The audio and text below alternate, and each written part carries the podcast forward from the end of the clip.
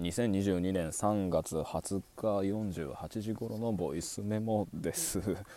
えー、ということはですねあの皆さんに謝らなきゃいけないですね。そうです。なんとこのボイスメモあの日付変更点を超えてしまうたびにですねあの24時以降のカウントを続けて、えー、日替わり配信を続けてきたと言い張ってきたわけですがあなんと今日は2日またいでしまいました。あということでね今の時間はもう言うまでもないですが、えー、実際は3月22日の、えー、深夜0時頃に撮ってます。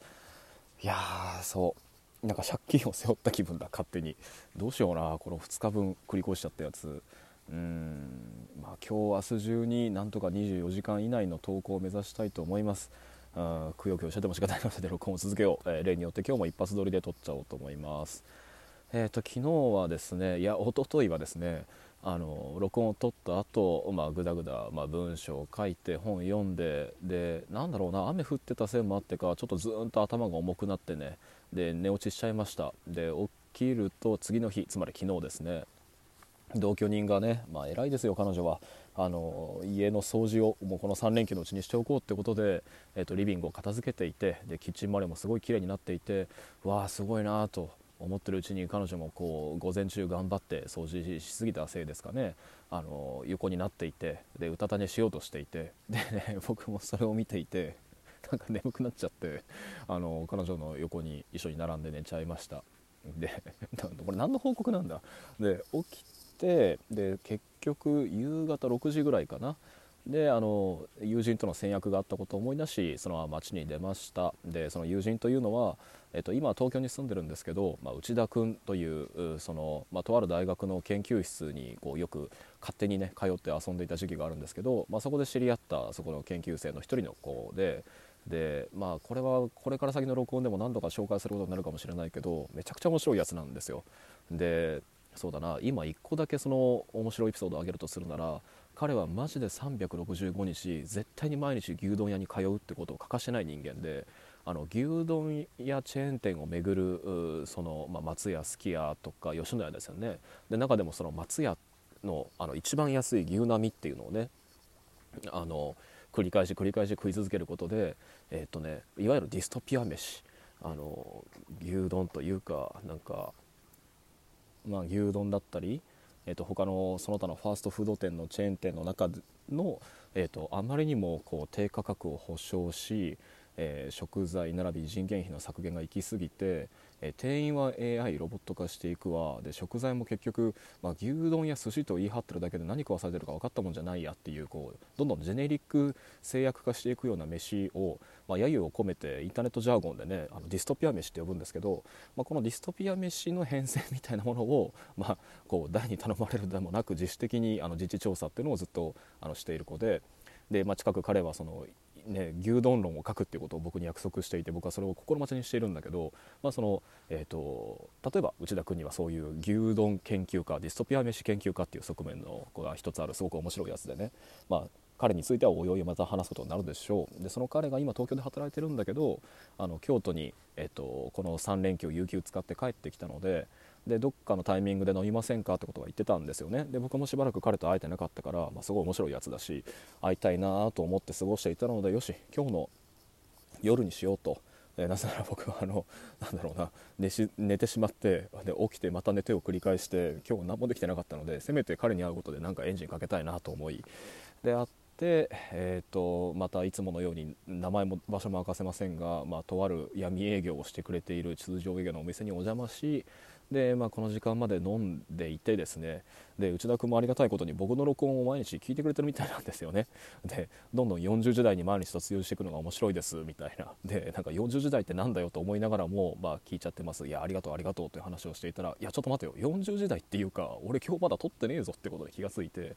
いやせめて50時代突入はその阻止すればと、まあ、急いでその密生がまだやっていたんですけど彼を連れて、まあ、出てですね。で内田君はそのままうちに泊まることになったのであの彼を家まで案内してで、えー、っとその彼がリビングで偉いですよね。彼も彼で仕事があるからパソコンを開いて頭こううんうん言わせて作業してる間にえじゃあ僕は外で録音取ってくるわと。あの家の近くの、まあ、八坂神社が家の近くにあるんですけどね。あのその坂を登っていくとあの丸山公園って場所があってでそこは夜中、えー、と今池の近くで喋ってるんだけどね。この池の前の広場っていうのはめっちゃ静かなんで、えー、そこでだったら外配信といえどもあの落ち着いて撮れるはずだとなので今池を見ながらあの1人で周りを徘徊しながら喋ってると、まあ、そういった感じです。でちなみにあのぶっ続けで撮ると言ったんですけどあの早速1回録音を停止してしまいましたね。いやーなんかねこの辺静かすぎて怖い瞬間があってあ猫とかねカラスとかがね周り飛んでるんだけど後ろで1回バサッと物音がしたんですよ。で今もしたんだけどで 怖くなって1回閉じて あの身を避難させながら喋りました。あそうだね。というわけで 2回も日付変更点をまたいでしまったこの録音では何を喋ろっかな。そうね。ちょっとタバコを吸いながら喋っていいですか？あちなみに喫煙所があるのであのなんだ迷惑をかけるタイプの喫音ではないことはあのお伝えしておきます。うーんそうだそうだ。昨日の話の続きを取っとこうかな。タバコ吸います。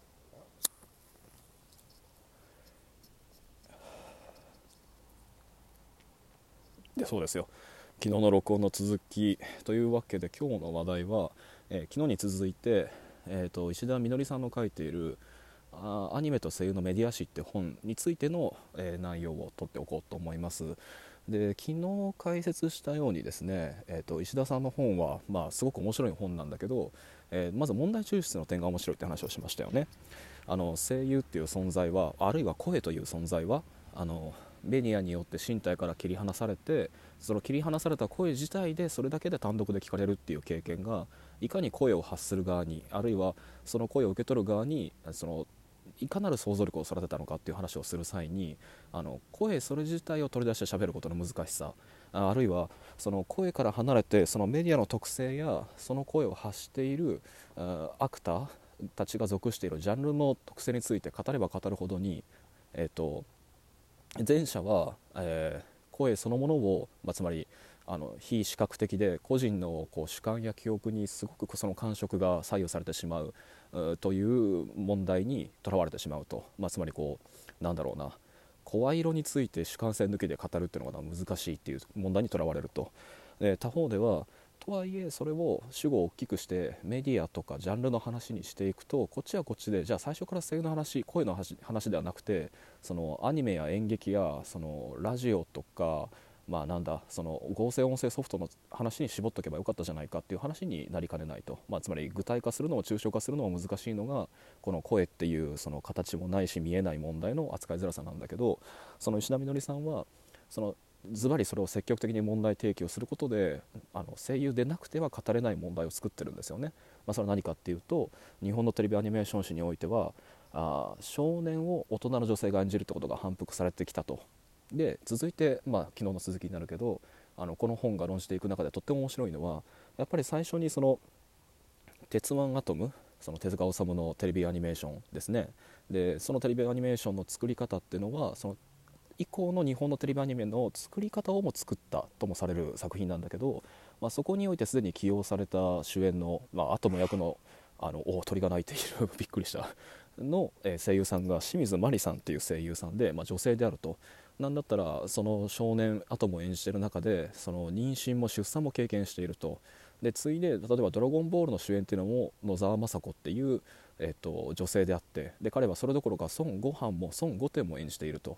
まあ、つまり少年大人の女性がのあの演じているどころかその息子も孫も、え同じ女性の声で演じていると。でついにはその極めつけとして尾形めぐみの例を出すんですよね。で新世紀エヴァンゲリオンの主演でありえー、っと悠々白書の鞍馬役でありで、えっと、セーラームーンのあやばい名前がど忘れした、えー、ウラヌスじゃなかった。あすいません。あのこういうので飛ばします。で僕が中でもハクビだなと思ったのはその後半にすごい集中して語られる尾形めぐみ論なんですよね。で僕もこう何て言うかな目から鱗っていうか初めて知ることがすごく多かったんだけど尾形めぐみさんってえっと、悠々白書のクラマっていうのを演じた時に、まあ、少なからぬ数のファンからあのバッシングを受けていたみたいなんですよつまり思っていた声と違ったしあのこんななよっとした女性の声で演じられては興ざめだとであの、まあ、読んだことある人は知ってると思うけど悠々白書ってあのクラマって役はですねその、まあ、決してアトムとかああるいは「ドラゴンボールのの」えーと、悟空かのように少年の時から、えーと、登場してくるキャラクターではなくて、まあ、青年なんですよね。で青年だし、えーと、主人公と同等かそれ以上の力を時には持って、えー、と一緒に戦っていく戦士であってでその声に女性の声を使ってしかもこういう声なのはいかがなものかっていうバッシングが寄せられたとでそれに対してのその彼女の回答が興味深いと。えっとまあ、つまりこう当時声優を取材していたアニメ関連メディア誌において彼女はあの宝塚のあのまるで方法論を模倣するかのようにあるいはまあそういうことを、えーとえー、仕掛けた後ろのプロデューサー側の、えーと、演出に乗っかる形で、えーとまあ、ちょっと男装めいた髪型とファッションを施して女性のファンとのデートみたいなものを、えーと、紙面上で繰り広げたりだとかあるいは作品外においてもあのやっぱりボーイッシュな服装と,、えーと、男性的なファッションに身を包んで、まあ、あの自らに期待されてるジェンダーロールみたいなものを裏切りか乱するようなメディア外での露出っていうのが目立ったと。でそれを受けて、えーと、例えばセーラームーンが、えーと中にえーとね、中性的なキャラクターがいるんだけどそのキャラクターのアニメ化に際して尾形恵が配役されたことで、えー、と原作にはないさらなるジェンダーロールの横断とこう今でいうところのトランスジェンダー的なキャラクター描写みたいなものが入ってくることになったしでその後、えー、新世紀エヴァンゲリオン」という作品が来てでその「エヴァンゲリオン」の主演に緒方恵が呼ばれたってことはかなり重要なことなんだっていうことを、まあ、論じていくわけですよね。